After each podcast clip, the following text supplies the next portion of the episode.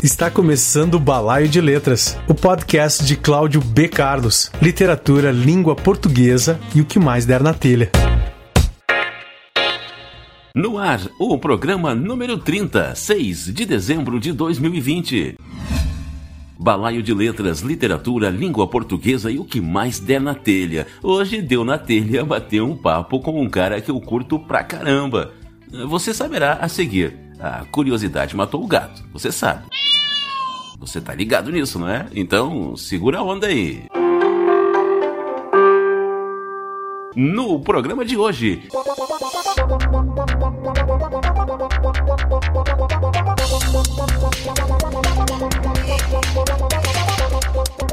Pedro Gonzaga e a metafísica das coisas miúdas. Agora sim, eu revelo, o convidado de hoje é Alexandre Santana, o Alexandre Cuba.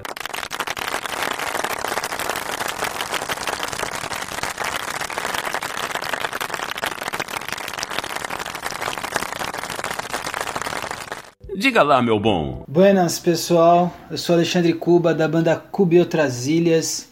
E hoje eu vou contar um pouco da minha história aqui no podcast Balaio de Letras, do meu amigo Cláudio B. Carlos. É isso aí, Claudião. Vamos nessa. Alexandre Santana é cantor, compositor, analista de negócios, designer, editor de vídeo, argumentista, toca violão e guitarra. É formado em sistemas de informação e pós-graduado em governança de tecnologia. Nascido em São Paulo, no bairro da Liberdade, e criado na periferia da Zona Sul. Aos quatro anos, já cantava. Aos doze, influenciado por sua tia-avó, que era musicista, ela tocava violão, compunha, tocava teclado e que, segundo a lenda familiar, teve uma proximidade musical com Jair Rodrigues, começou a tocar violão. Alexandre foi office boy na Folha de São Paulo, onde fez uma longa carreira na área de tecnologia.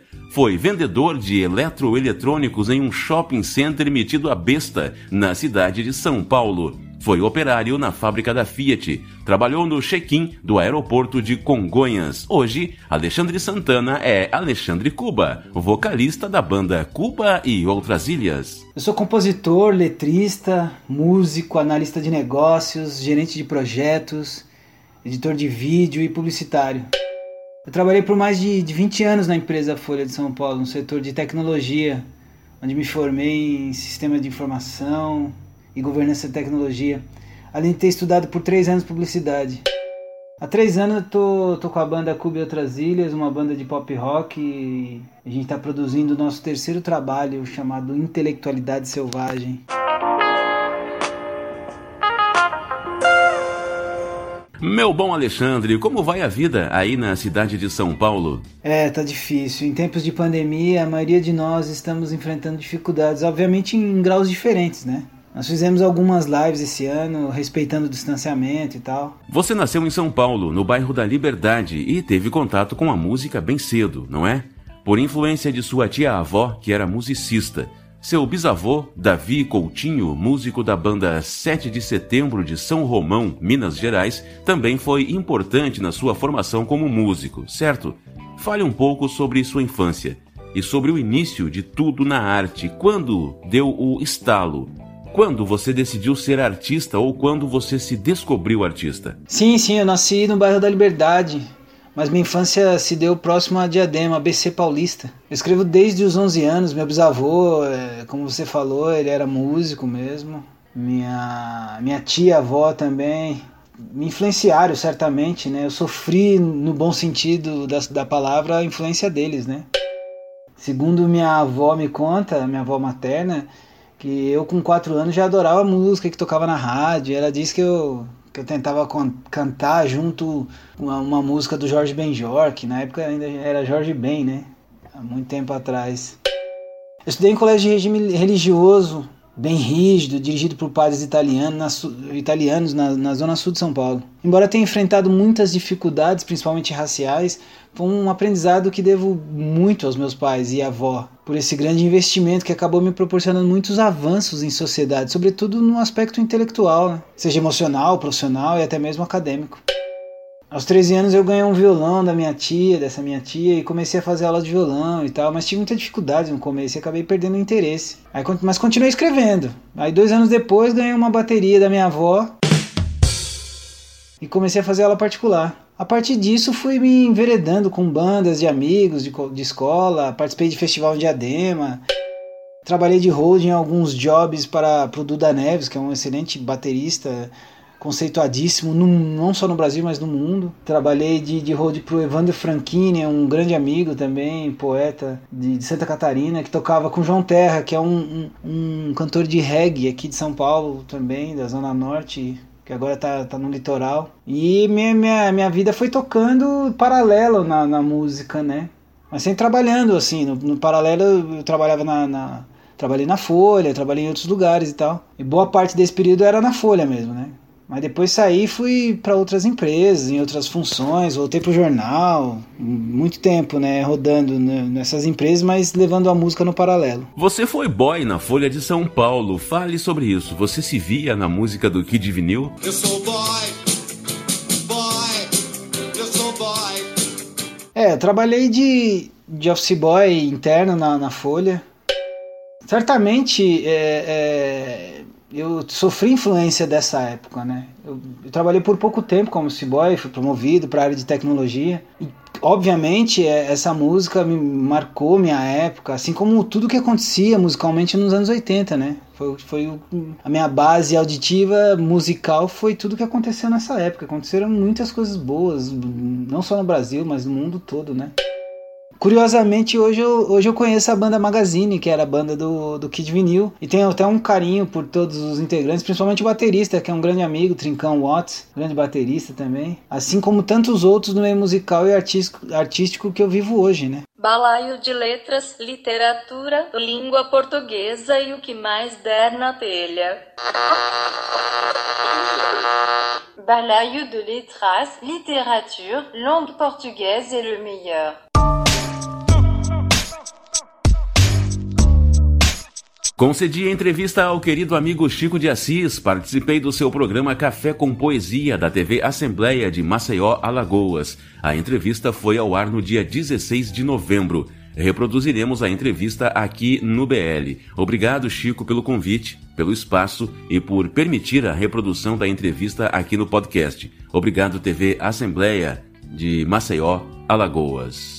Vamos ouvir? Balaio de Letras, Literatura, Língua Portuguesa e o que mais der na telha. Balaio de Letras, Sahitya, Portugali Vasa Rasavi Vanda Ramro.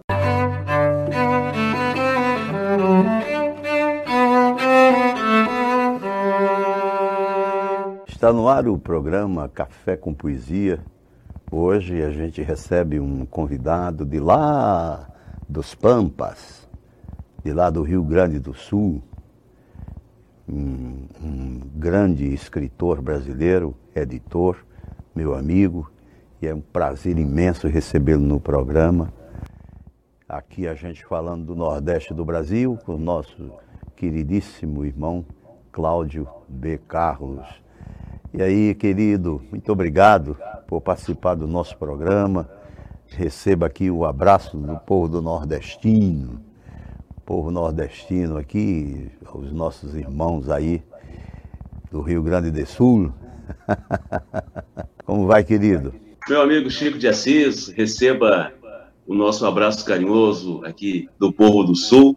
É um prazer imenso falar com você é uma, uma honra participar do seu programa, é uma honra privar de sua amizade.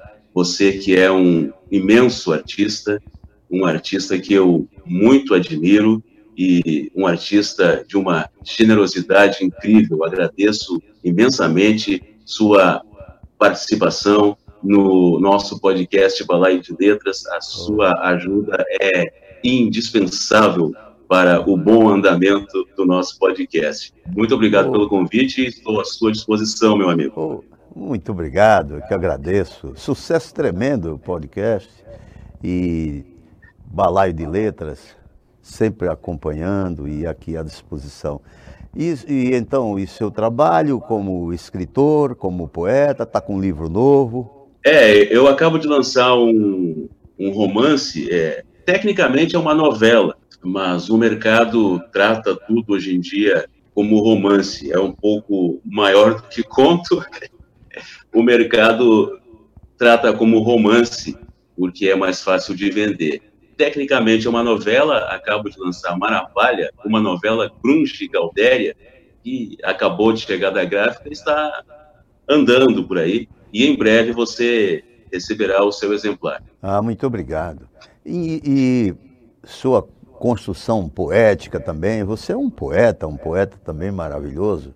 Eu é, assisti, inclusive, algumas lives e, e, você participando, dizendo, interpretando seus poemas, não é? é? O seu trabalho, você como romancista, sua obra como, como romancista, como é, escritor, é, ela é mais volumosa, ou seja, você faz mais prosa que, que poesia? Como é que o seu trabalho se desenvolve nessa área literária? Chico, em primeiro lugar, eu agradeço. O maravilhoso é por sua parte, é por, por sua conta e risco. É, eu sou essencialmente um, um poeta, embora eu tenha publicado oficialmente, por meios oficiais e comerciais, eu tenha publicado somente prosa. O Maravilha é o meu quarto livro, eu tenho dois anteriores de contos, o Um Arado Rasgando a Carne e o Uniforme.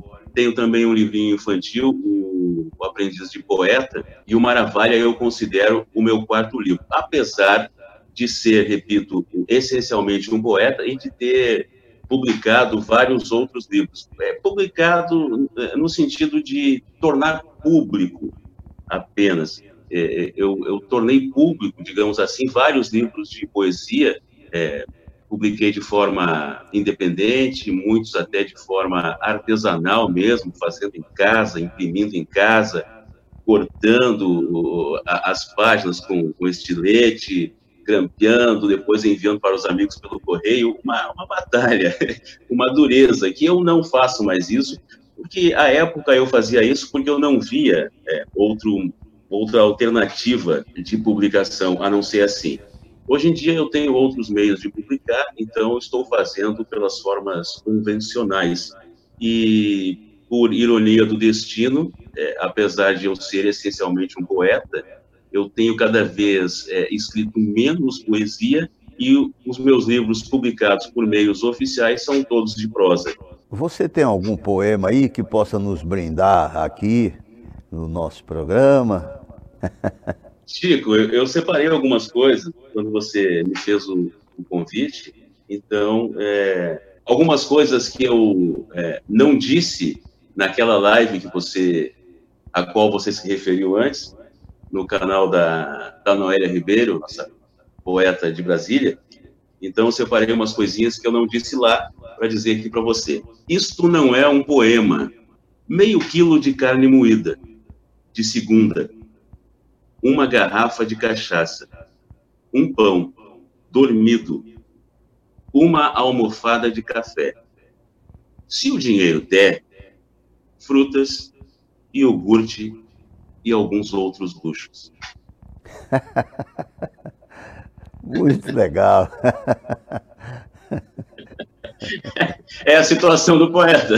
É. Vamos lá, outra então. Ok. Absoluta. Para Almeirão, podemos dizer alface amarga. Li num livro da Adélia Prado. Não sei se é real ou inventado, nem nunca procurei saber. Pela boniteza do enunciado, por verdade o tenho. Por verdade só não, que é pouco. Por verdade absoluta. Oh, que maravilha, rapaz. Mas, você manda aí. Sim, sim. Vamos lá então. Por achar que o sofrer e o eterno não combinam, morro às vezes.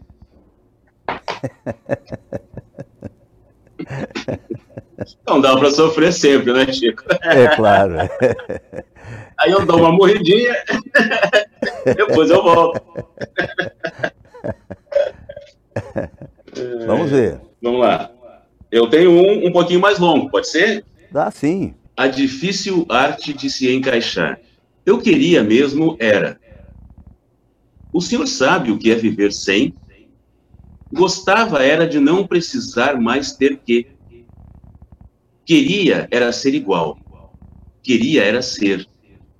Queria era. Queria ser. Ora, por que é preciso ter? Triste isso de ter que. Sempre ter que. Sempre ter. Sempre. Sempre. E se eu parasse de? E se eu parasse? E se eu? E se? E? Gostava mesmo era de ser igual. De ser igual. E ponto. Gostava mesmo de ser igual. Ponto. E se desse para escolher? Gostava mesmo era de poder escolher. Gostava mesmo era de poder. Gostava mesmo de poder escolher. E se eu quisesse? O que aconteceria se eu quisesse? E se eu quisesse apenas mente querer? Apenas mente querer. Eu gostava de apenas mente querer. Eu gostava de apenas mente. Apenas mente eu gostava. Gostava de apenas mente gostar de. Apenas mente gostar de. E se desse, também gostava de poder gostar daquele outro. Gostava de poder gostar daquele outro. E daquele outro jeito de gostar de também, se desse. Mas se desse, eu gostava. Cansado de ter que, ter que ser o. Ter que ser o é o ó. Se desse para parar no meio da, se desse eu parava no meio. Se desse para abandonar o barco no meio do, se desse para abandonar o no meio do, se desse para saltar do, bem do alto do, no meio da. Triste isso de viver pela meta, como se faltassem da os. Difícil isso de ter que se encaixar. que legal, rapaz. É, eu queria saber também é, sobre esse, o processo criativo seu é, quando você faz prosa. Você, na, na live que eu acompanhei, perguntaram sobre isso e tal. E gostaria de, de que você esmiuçasse aí o que chega, como é que chega eh, esse processo criativo seu? É, você observa um, uma, uma ação, um momento e você transfere ele para a literatura? São experiências suas anteriores, passadas, enfim. Como é a sua construção literária?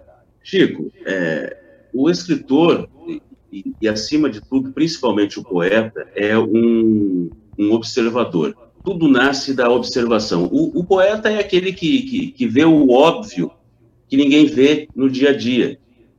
E depois é, põe no papel o, o poema e o leitor se espanta, dizendo: como eu não vi isso? Como eu não percebi isso? Não percebeu porque faltava o olho do poeta, faltava a visão poética sobre, sobre a coisa. E, e também eu acredito que nós somos a nossa infância. Nós carregamos a nossa infância para sempre. E a minha, a minha literatura é, é, é muita observação, é, é, muito silêncio também. É, é, é eu, eu sou um escritor de poucas palavras e a minha literatura é muita memória, mesmo que às vezes inventada. É, é tudo infância, é tudo observação. Eu, eu, eu prezo muito a, a entrelinha, eu, eu, eu não digo tudo a, ao, ao leitor, eu não subestimo o leitor, eu, eu instigo o leitor, procuro sempre instigar o leitor, eu procuro sempre fazer o leitor ir ao dicionário, porque é, indo ao dicionário que, que, a gente aprende, que a gente abre os horizontes. Então, eu, eu, me preocupo muito mais com, com, com, a forma daquilo que eu escrevo do que com o conteúdo.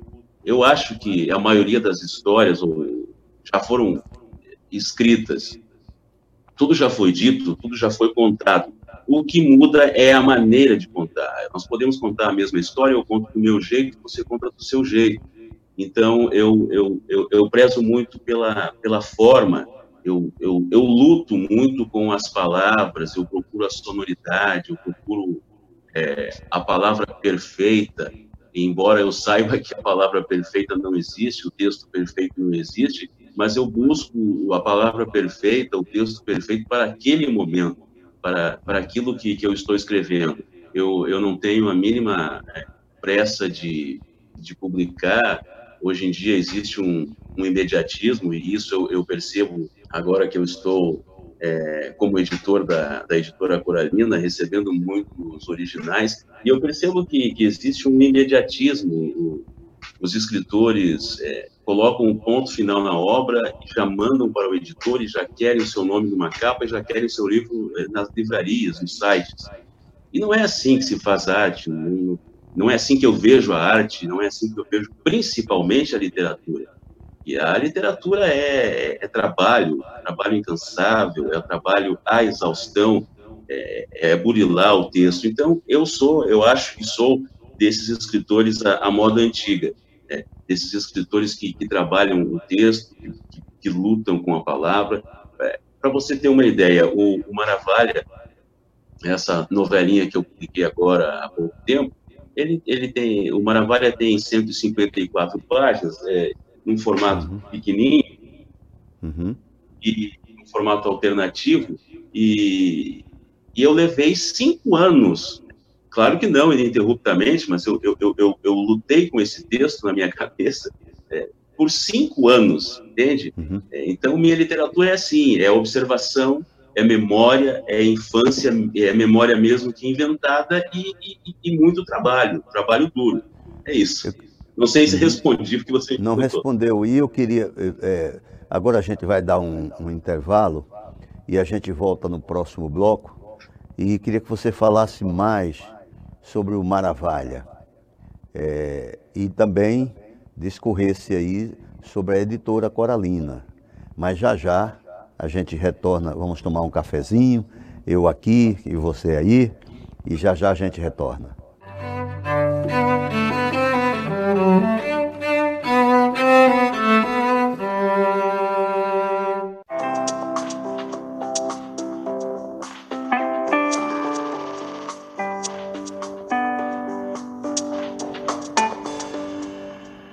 Balaio de Letras. Oferecimento Trinca Produtora Artística. Pacotes de vídeos curtos, adequados para divulgação do seu trabalho no Instagram, Facebook e YouTube. Produção e pós-produção de videoclipe, release de apresentação e indicação para contratação de shows. facebook.com barra Trinca Produtora Artística.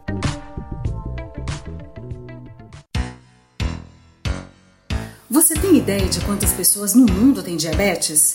Quem responde é o médico oftalmologista Pedro Carricondo. As estimativas apontam para algo em torno de 500 milhões de pessoas diabéticas no mundo todo. No Brasil, esses números podem chegar a 17 milhões de pessoas com diabetes, sendo que quase metade delas, 46% dessas pessoas, ainda não têm o diagnóstico. Isso é muito preocupante, porque essas pessoas não estão fazendo acompanhamento adequado não feche os olhos para o diabetes. Uma parceria Rádio Senado e CBO, Conselho Brasileiro de Oftalmologia.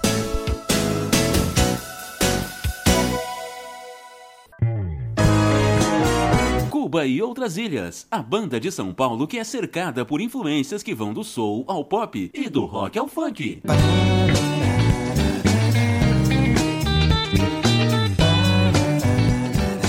Lançou em 2020 seu segundo trabalho, Chuva de Inseto. Magnatas cheiram ouro, vestidos em cetim. Disponível em todas as plataformas digitais.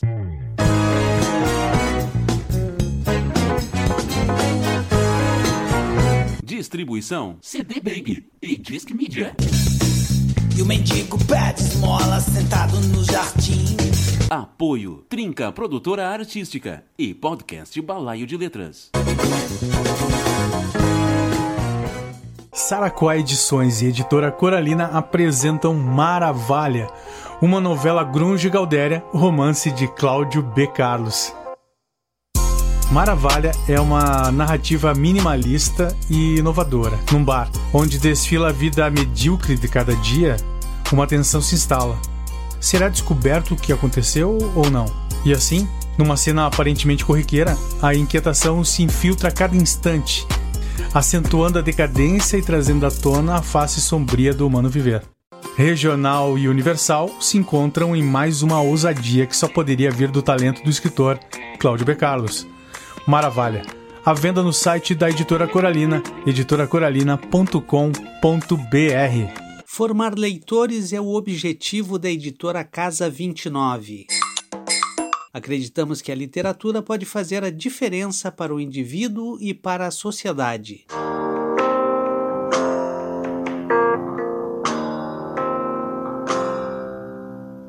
Nosso catálogo apresenta uma variada experiência literária. Conheça os livros em www.editoracasa29.com.br. Acesse, a casa é sua.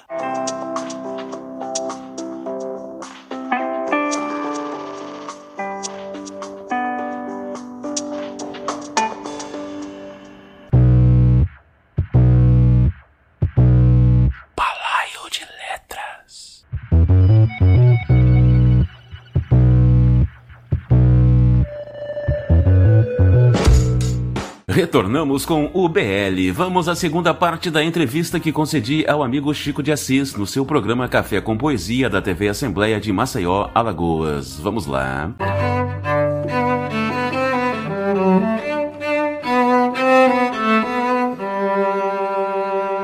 Voltamos então ao programa Café com Poesia, conversando com o poeta, escritor, editor Cláudio B. Carlos. E então, querido, a gente estava falando é, sobre é, o Maravalha, se você tecesse mais comentários né, sobre a sua obra. E também você como editor da editora Coralina, que por várias vezes eu interpretei alguns poemas aqui de poetas que publicam pela Coralina. O, o, o Maravalha, é, eu tive, foi no início de 2012, eu acho, me veio a, a o início do, do, Maravilha, que seria um, um, texto que eu queria com um pouco mais de, de, de fôlego, embora eu tenha dificuldade em escrever textos muito longos, porque eu sou hiperativo, eu faço tudo ao mesmo tempo, eu tenho vários arquivos, várias anotações, com título de personagem, com nome de personagem, título de livro, é, versos avulsos, frases, então é, me veio o início do Maravilha. E, e eu, eu sabia como eu queria acabar o Maravilha. E aí eu fiquei nesses cinco anos é, tentando é, preencher essa lacuna do início o final do Maravilha.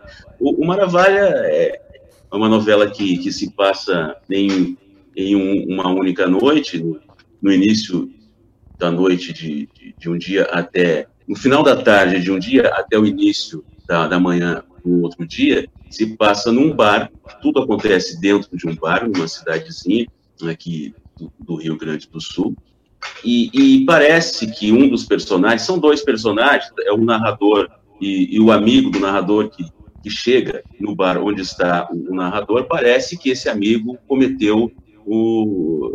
parece que ele matou alguém. Eu, eu não vou falar se matou, se não matou, não vou dar spoiler aqui. E aí tudo, tudo se passa nisso. Ele pede ajuda. Eu, eu, eu, eu, matei um cara, eu atropelei um cara, e eles ficam naquela situação de, de tentar resolver isso também sem muito interesse de resolver, porque eles são uns personagens é, risíveis, é, idiotas. E aí as pessoas começam a entrar, as pessoas daquela cidadezinha é, começam é, a, a, a, entrar no, no bar o delegado entra no bar e eles ficam preocupados, agora descobriram, é, vão me pegar, e, e, nada disso acontece, e é uma, é uma bagunça, e, e, e o Ângelo Cabeza, que é o, o editor do livro, é, numa conversa com ele, ele falou, esse teu texto é, é, grunge, e eu achei isso sensacional, e aí é, era só Maravilha o título. E aí eu adotei o subtítulo Uma Novela Grunge Galdéria, que eu acho que define muito bem. Uhum. É, falar um pouco sobre a editora Coralina. A editora Coralina nasceu oficialmente no dia 28 de dezembro de 2018. Ela nasce de um sonho do Pedro Paulo Gratzky, um, um livreiro aqui da minha cidade, da cidade onde eu resido atualmente, Cachoeira do Sul. Um cara que tem mais de 20 anos dedicados à, à feira de livros em colégios, em, em pequenas cidades. É um, um guerreiro mesmo, um Don Quixote, e ele conheceu o meu trabalho né, através da, da, da, internet, conheceu minha literatura, e eu já, já, já vinha editando livros de amigos de forma independente já há bastante tempo. E ele me, me convidou para um, um café e disse: Eu tenho um sonho de, de ter uma editora, é o que falta. Eu já tenho a, as feiras de livros, eu já tenho algumas livrarias, e eu gostaria de ter uma, uma editora. Você toca a editora como editor, se eu lhe der as condições, se eu lhe der o aporte é, burocrático, eu, é lógico que eu topo. E, e, aí eu montei a equipe, a gente decidiu o nome com uma, uma sugestão minha de Coralina, e estamos aí, agora em dezembro, a gente faz dois anos, já publicamos alguns livros importantes, nós começamos com um livro muito importante, que é Eu Vou Matar Maximiliano Sheldon, um livro de contos do premiado é, escritor Leonardo Brasiliense, porque precisávamos de um nome forte para começar, e o Pedro Paulo é, perguntou, se não tem um nome forte para começar? Eu digo, eu tenho, um amigo meu, Leonardo Brasiliense, amigo que frequenta a minha casa, e aí eu perguntei para o Brasiliense se ele tinha algum algum trabalho, algum projeto em andamento que pudesse servir de laranja de amostra, como a gente diz aqui no, no, no Rio Grande do Sul, para que a gente começasse com o pé direito a nossa editora, e ele prontamente enviou um, um livro de contos, no qual ele estava trabalhando, e aí nasceu a editora Coralina com esse excelente livro de contos do Leonardo Brasiliense, Eu Vou Matar Maximiliano Schell. Você publicou também Mel, Mel Renault, não foi? O Clauf Rodrigues. Sim, sim, sim. Publicamos o Clauf, Ave o Ave da Vida, exato. Publicamos a Mel, Mel Renault, você falou, o Patuá. Patuá. O Delaudes Costa, né, sim. que está na primeira reimpressão. O excelente livro de contos do Leonardo José Andriolo, Dois Meninos. O excelente livro de contos do Mário Badio, Espantos para Uso Diário, o romance do Kleber Pacheco, Colossos, entre outros. Eu acho que o nosso catálogo tá, tá bom. A gente tem uma preocupação com isso, com o catálogo, com o que publicar, e, e existe um, um, um, trabalho muito sério por parte do, do Ângelo Cabeça também, para fazer com que o livro é, seja um, um objeto bonito também com um bom texto e também um objeto bonito. Essa é a preocupação da Coralina. E, é, tem outra editora também, além da Coralina, não é? Tem uma outra é, é editora. É, nós, nós, temos aí o, o Ângelo Cabeça e eu, é, temos a Saraquá Edições, que nós tratamos a Saraquá como um estúdio editorial, inclusive uma navalha saiu com, com o selo da Saraquá Edições, uma parceria Saraquá Coralina, o Maravilha saiu foi produzido pela Saraquá Edições e está sendo comercializado pela Coralina. A, a Saraquá nasceu de uma, uma necessidade que tínhamos, Ângelo Cabeça e eu, de oficializar um trabalho que a gente já vinha fazendo para alguns autores e para outras editoras também. Então, nós oficializamos, aí nasceu o Saraquá Edições, que é um braço da, da editora Coralina.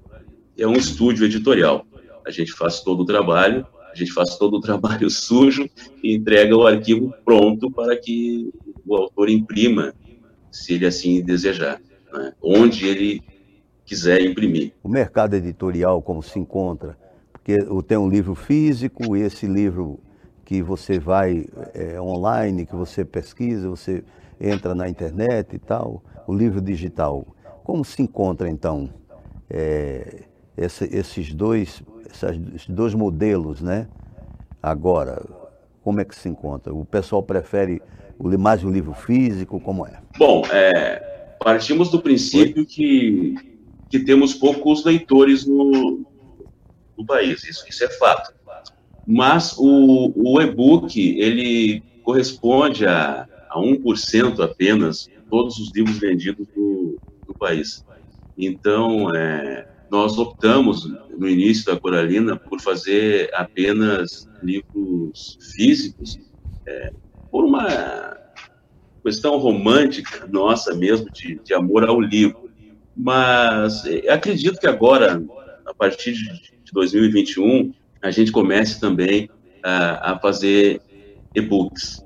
Mas realmente o e-book não é, não é muito consumido ainda no, no, no Brasil. Bom, querido, é, estamos nos aproximando do final do programa. Queria agradecer muito a sua presença aqui conosco.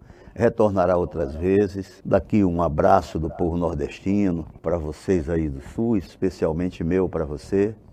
E o programa aqui está de portas abertas, tanto para Saraquá, é, como para Coralina, para você e outros escritores que a gente vai entrevistar por aqui é, esses que publicam tanto na Saraquá como na Coralina. É, querido Chico, eu, eu, eu sou uma pessoa que eu não, eu não acredito em, em felicidade, eu acredito que a gente tem é, momentos felizes, mas eu sou capaz de, de, de me trair nesse momento e dizer que sou uma pessoa é, feliz, ok? Eu me traio é, por sua amizade. Você é um cara sensacional, um artista gigante que eu admiro, e você abrilhanta o podcast Balaio de Letras. Muito obrigado por sua força, por sua generosidade, e eu estou esperando você é, para uma entrevista no Balaio de Letras. Sua participação é, é, constante no Balaio e muito abrilhanta o programa, mas eu quero também uma entrevista sua lá. Tá bom, meu querido? Tá bom, eu irei com muito prazer. E também estou devendo um, uma visita aí ao Rio Grande do Sul. Ótimo, vamos comer churrasco, tomar chimarrão, tomar vinho. Será um prazer recebê-lo aqui. Minha casa está de portas abertas ao amigo. A mesma coisa aqui. Receba o meu abraço, muitíssimo grato pela participação no programa, querido. Obrigado, meu amigo. Até mais. E então encerramos por aqui o nosso programa Café com Poesia. Até o nosso próximo encontro.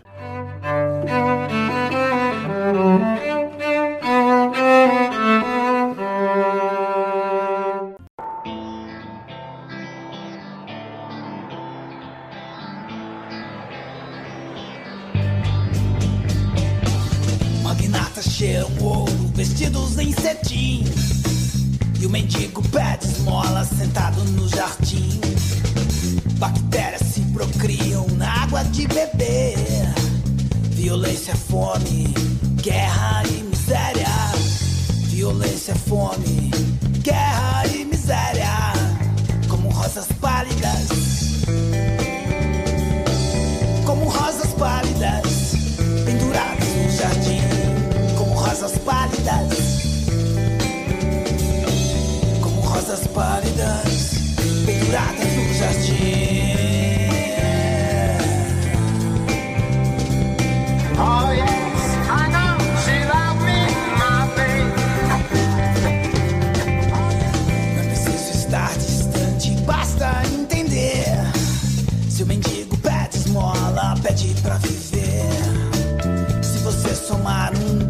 Quatro ou cinco mil, o finito é inevitável também pra você.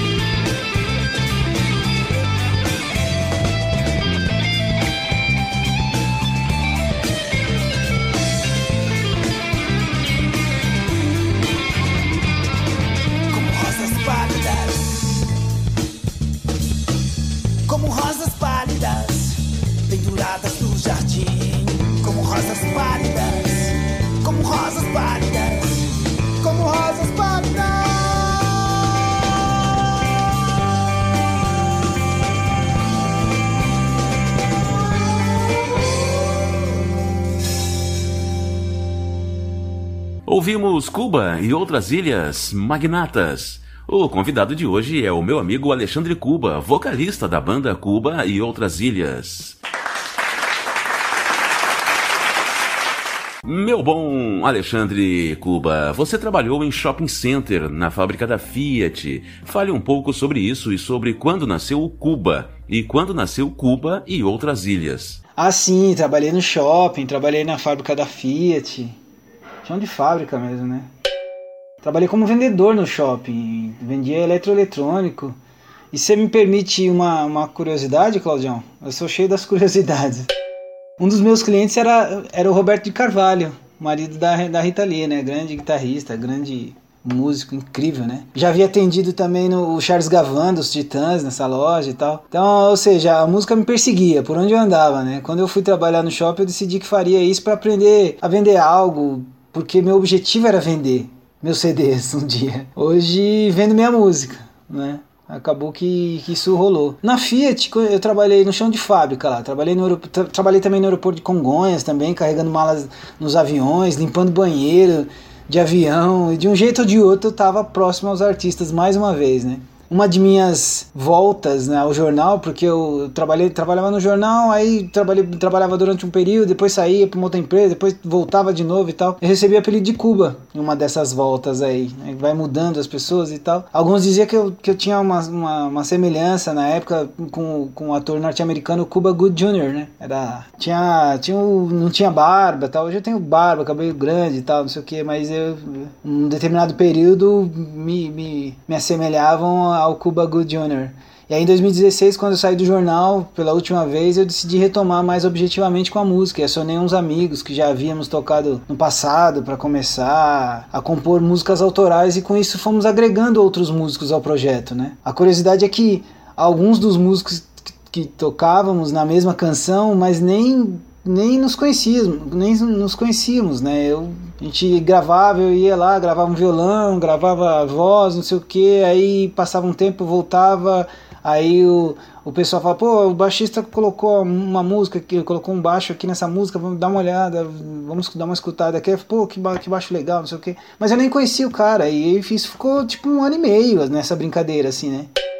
E é, hoje ele é o baixista da banda, é o Maurício Bob, né? Que hoje é uma ilha. Eu, eu conhecia o baixo que ele tocava por uns dois anos mais ou menos. Mas não conhecia pessoalmente, né? Até que chegou o momento de nos conhecermos e tal, e fiz a proposta para que ele pudesse gravar algumas músicas minhas que não se encaixavam com o projeto que a gente tinha com esses amigos em comum, né? Aí ele topou o acordo, a gente fez um acordo lá e tal, financeiro, simbólico, e, e aí ele convidou outros dois músicos, o Lake Persaldi e o Pedro Maprelian. No combinado haviam quatro músicas só. Até então era apenas canções que eu queria ter melhor gravações e futuramente tentar avançar com aquele trabalho, fazer alguma coisa e tal, mas eram quatro músicas. Aí depois de gravados os sons despertou interesse de todos e fazer em fazer mais alguns sons, né? Daí, daí então a gente começou a pensar seriamente o que poderia ser feito com essa projeção que o universo estava tava oferecendo, né? O Lake é da Guiana Inglesa, o Pedro Maprelinha é da Armênia, embora não seja uma ilha armênia, né? Mas ele, é, ele também era de, de origem de outro país e tal. E, e eu já tinha um apelido de Cuba, então foi fácil chegar nesse nome, né? De Cuba e outras ilhas, né? Aí foi uma questão de tempo.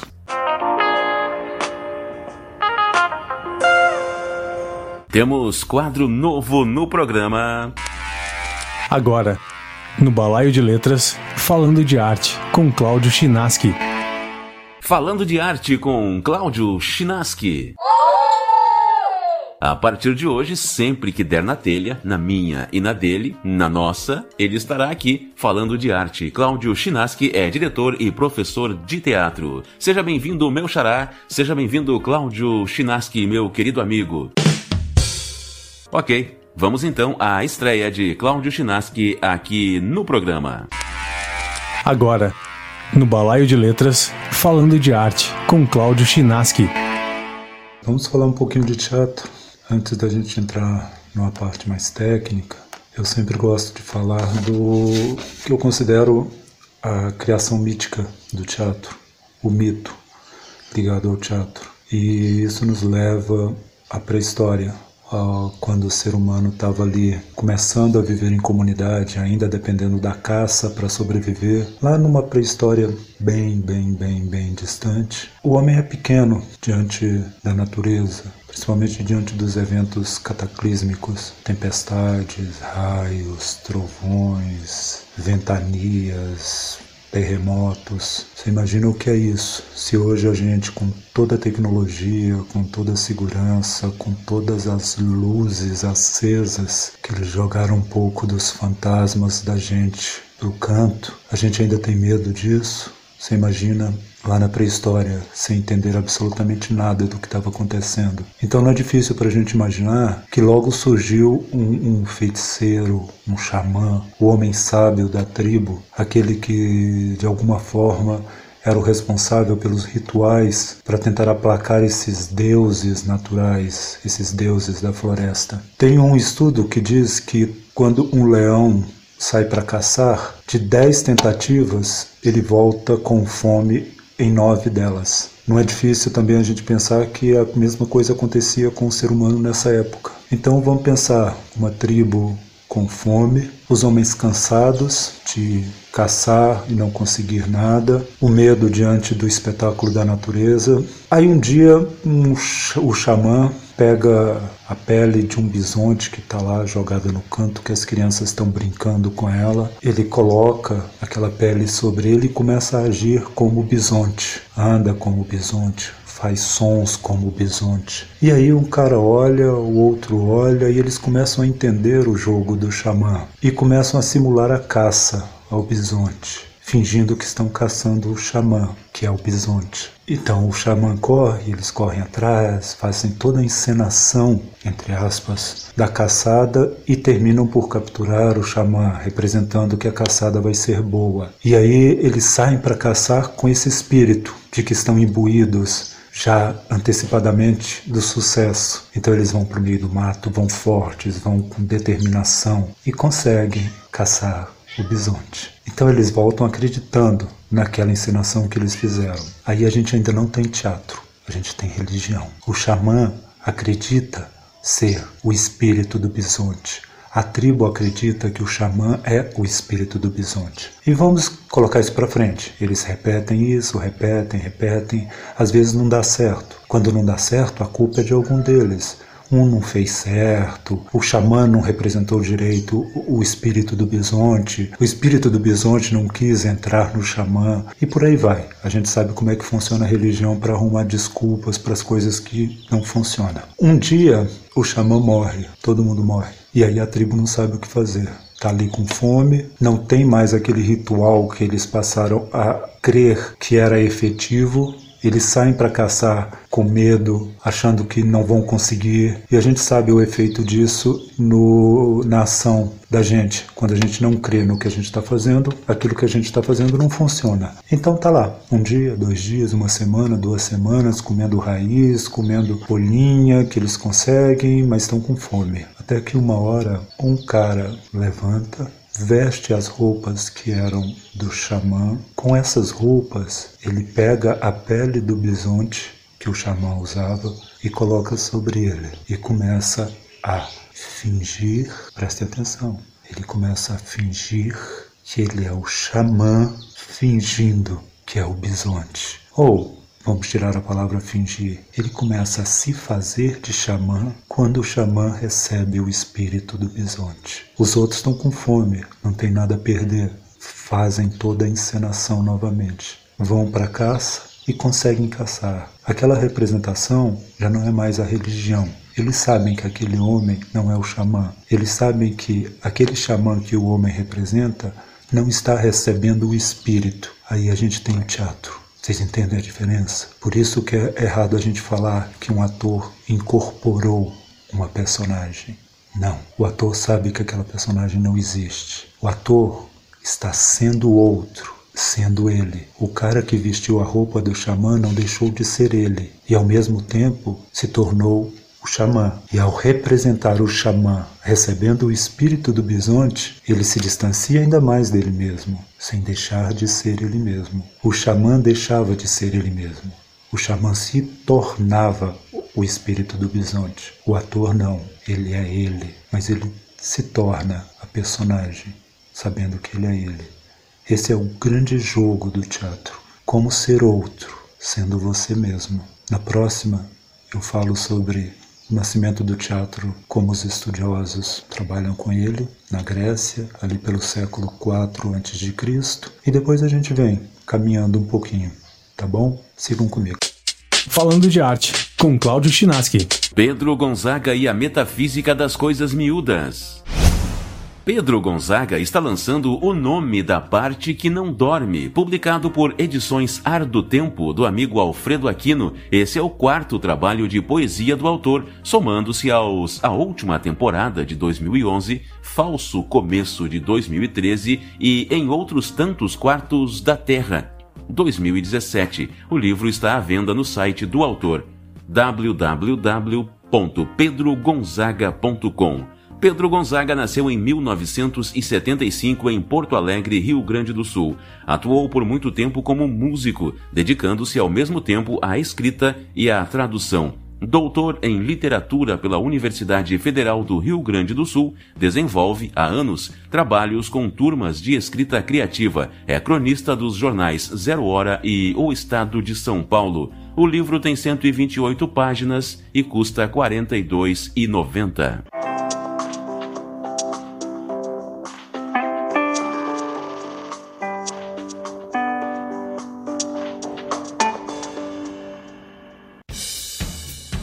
Balaio de Letras Oferecimento. Rockpedia, a rádio rock da internet. Acesse rockpedia.com.br. O som é o limite.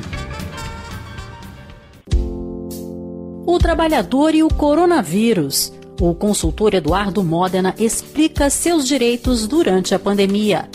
Minha empresa adotou redução de 50% da carga horária e do salário. Como é feito o cálculo do benefício emergencial que o governo vai me conceder? O benefício emergencial ele é calculado sobre o salário bruto, os últimos três salários recebidos. A, a sistemática é semelhante à, à sistemática de cálculo do, do salário de emprego. Tem uma tabela, ela está disponível no site do Ministério da Economia, sobre qual vai ser o valor que a pessoa teria a receber de seguro-desemprego. Esse é o valor que é calculado como base para o benefício emergencial. Uma parceria Rádio Senado. Balaio de Letras literatura, língua portuguesa e o que mais der na telha. Cuba e outras ilhas. A banda de São Paulo que é cercada por influências que vão do soul ao pop e do rock ao funk.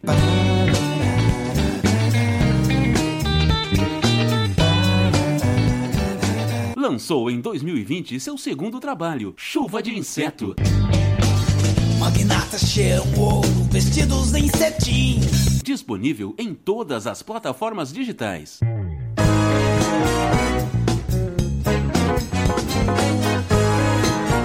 Distribuição CD Baby e Disc Media. E o mendigo pede esmola sentado no jardim. Apoio Trinca Produtora Artística e Podcast Balaio de Letras. Conheça o catálogo da Saraquá Edições www.saraquaedições.com. Se não é vero, é molto probabile. De Ione Carlos Entigues. Memórias.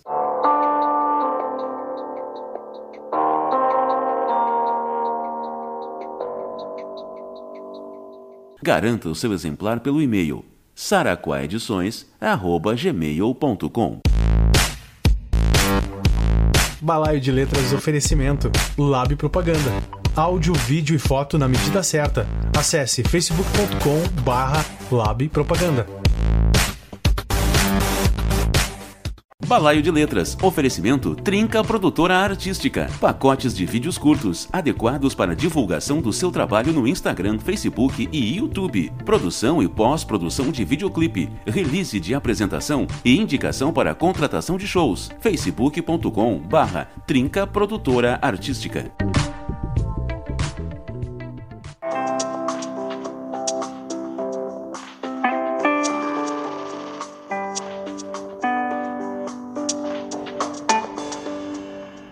Correio!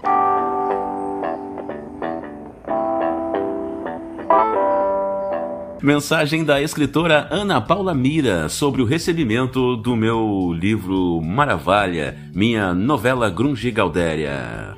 Vamos colocar a correspondência em dia. Correio Balaio de Letras. Cláudio, imagino que você é muito ocupado também com suas coisas, mas tentei até ligar para você aqui, porque eu gostei demais do livro Li ontem num tapa, peguei, não consegui largar. A pergunta fica na, na cabeça da gente, né? E foi maravilhoso, né? Sua estratégia, assim, ter confinado os personagens, ter uma, uma, uma tensão ali muito grande do que está acontecendo, né? Começa em alta e aí você se mantém naquele, naquela vibração, assim. Os personagens são odiosos, muito bem construídos, viu? para mim que sou mulher, posso dizer isso, viu? E mas gostei demais do texto, queria conversar com você até desse processo todo, achei muito diferente, inovador, a forma como foi organizado, a, a diagramação do texto, você começa a entrar para dentro daquele local e também se sente é, confinado naquela situação que é, pessoas perdidas, completamente perdidas, né, na noite, na vida, é, atrás do quê? O que, que leva essas pessoas a ficarem dessa forma? Então, como diria a pessoa, eu outrei, né? Através dos seus personagens. E eles vão ficar matutando assim na minha cabeça uns bons dias. Parabéns pelo trabalho, viu? Não imaginava que você era esse escritor, não. É, merece mesmo. Vai, é, inscreva em tudo que é, que é prêmio. Você precisa de uma visibilidade como artista, tá? muito potencial no seu trabalho. Perdoe a ignorância sobre seu processo, tá? Você merece ser conhecido pelas bandas de cá também, pelas bandas do Nordeste, pelas bandas do Norte, pelo país mesmo. Tá bom? Beijo grande. É, depois, se der, a gente conversa mais, tá ok?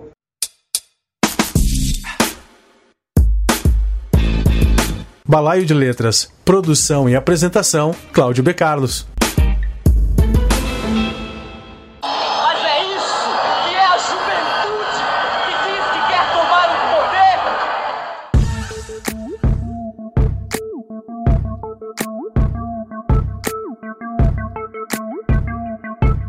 O BL hoje recebendo o Alexandre Cuba, vocalista da banda Cuba e outras ilhas, meu amigo Alexandre Cuba. Diga lá, meu bom, como você define o som de Cuba e outras ilhas? Olha, definir o som de Cuba e outras ilhas é. O nosso som ele, ele tem muita mistura, né? Devido às influências e trajetórias individuais de cada músico, né?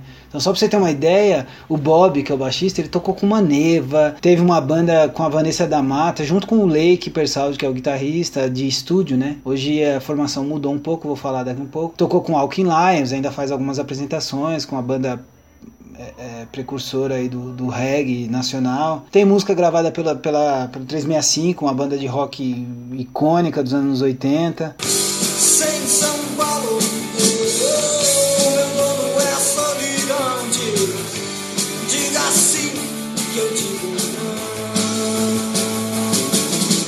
Tocou na banda Reprise com o Miro de Mello, que era o baterista do 365, e o é ainda, né?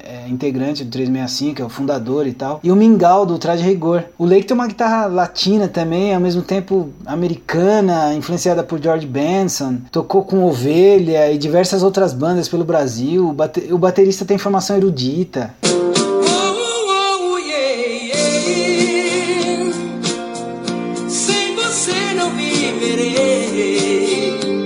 Exímio pianista, estudou percussão em escola de música e tal. Aí se tiver que etiquetar o nosso som, é uma banda de pop rock misturada. Mesmo porque as minhas influências são diversas também. Eu não sou cantor, né? Eu interpreto as minhas composições, essa que é a verdade. Tanto que já participei até de marchinha de carnaval, entre outros trabalhos voltados para música. Então não tenho muita, não tô muito amarrado a um estilo e tal. Eu componho, então é que vem de inspiração acaba me norteando para aquele trabalho. E aí não importa o, o segmento, né? Alexandre, o que você indicaria da atual cena musical para os ouvintes do balaio? Olha, eu, eu confesso que não tenho nada tão novo que eu tenha acompanhado, tá?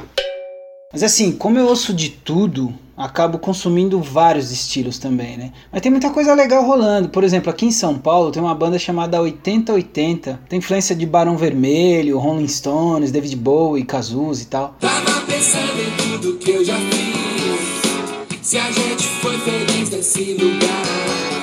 É até parecido com a. A influência é, é, é a mesma que a, que a banda do Cuba e outras ilhas, né? Então por isso eu acho que uma, rola uma identificação. Em Pernambuco eu sei que tem uma, tem uma dupla eletrônica chamada Radiola Serra Alta, que tem um, um, um trabalho muito interessante também, bem bacana. Eu gosto muito do trabalho deles. Eu vim pra ver você dançar. Eu vim pra ver você dançar. Menina, arruma o cabelo que o vai começar. Menina, arruma o cabelo que o pouco vai começar. Aí no sul, no Rio Grande do Sul, é, sempre também surge belíssimas bandas. Eu sei que tem uma, uma banda de Bento Gonçalves aí que chama Os Bardos da Pangeia. É, um, é interessantíssimo, é um trabalho bem bacana também, bem legal.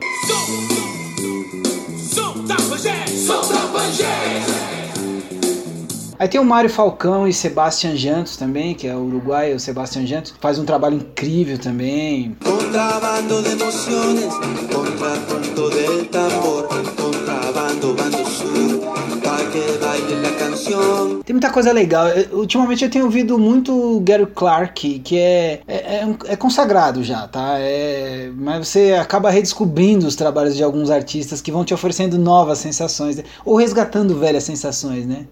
Como queira.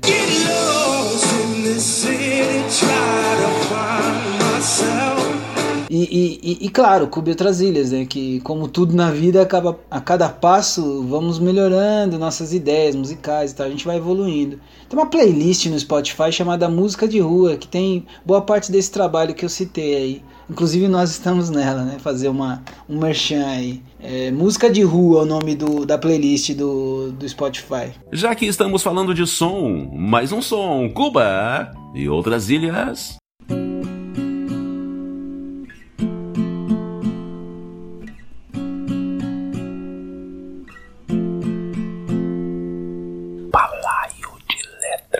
Mais um preconceito na degola. Seu momento não importa.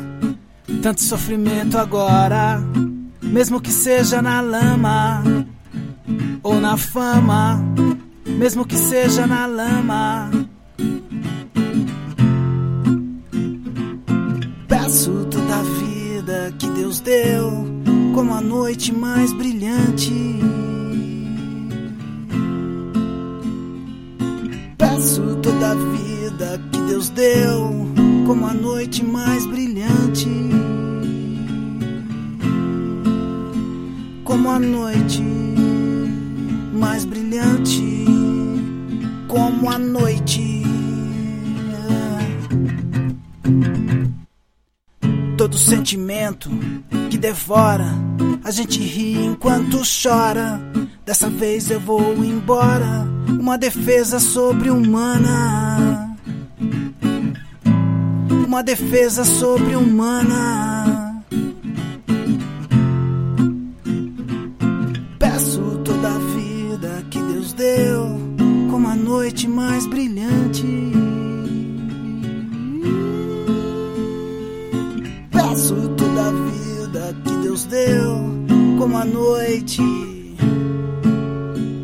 Mais brilhante como a noite mais brilhante.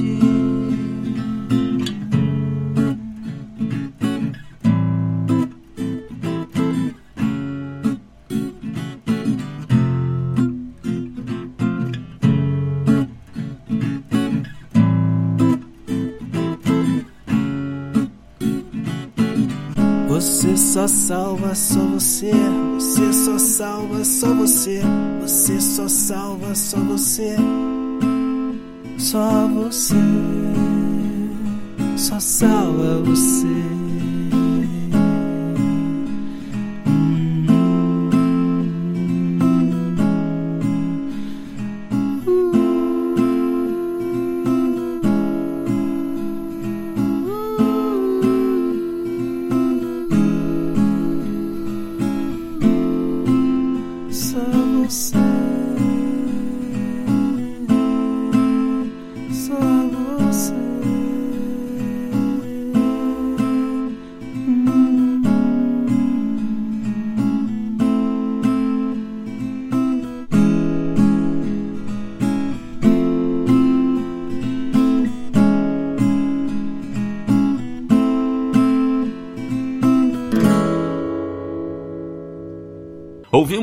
Sobre Humana, Cuba e outras ilhas. Correio!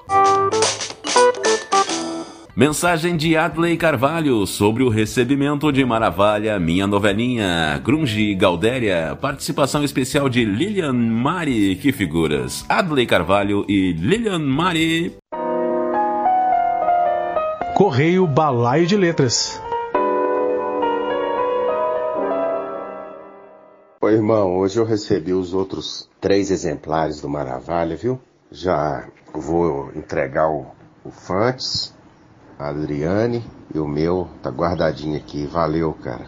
Um abração. Colim dá um livro, hein? Com show de bola, as ilustrações e tal. Lili já leu nós sentada aqui. E eu vou reler em breve. Muito bom, viu, Cláudio? Amei. Muito bom, muito engraçado, muito bom em todos os sentidos. Amei. é, eu vou reler em breve. Um abração, cara. Parabéns. Ouvimos a mensagem de Adley Carvalho e de sua esposa Lilian Mari. Alexandre Cuba, o que você vê quando se olha no espelho? é, cara, essa perguntinha é bem, é bem, é interessante, né? Além, é claro, da simbologia da, das vaidades, né? Eu tenho, eu tenho muito propósito para apresentar, né? Para explorar, dividir, conquistar, obviamente, né?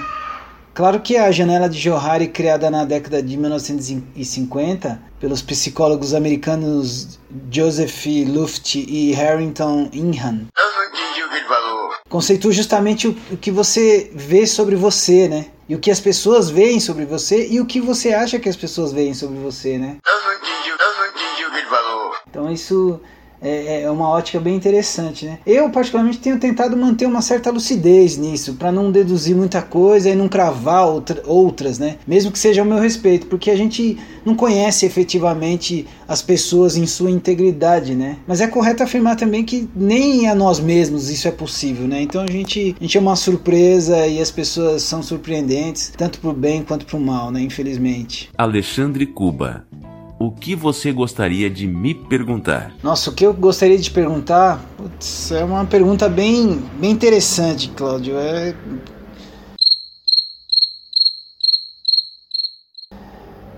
Uma hora depois. Muito reflexiva, né? É...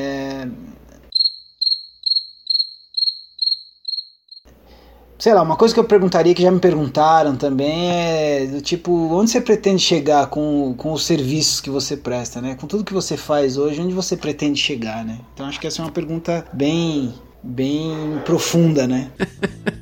Meu objetivo é o cume. Oh, oh. Tenho um lema, só o cume interessa.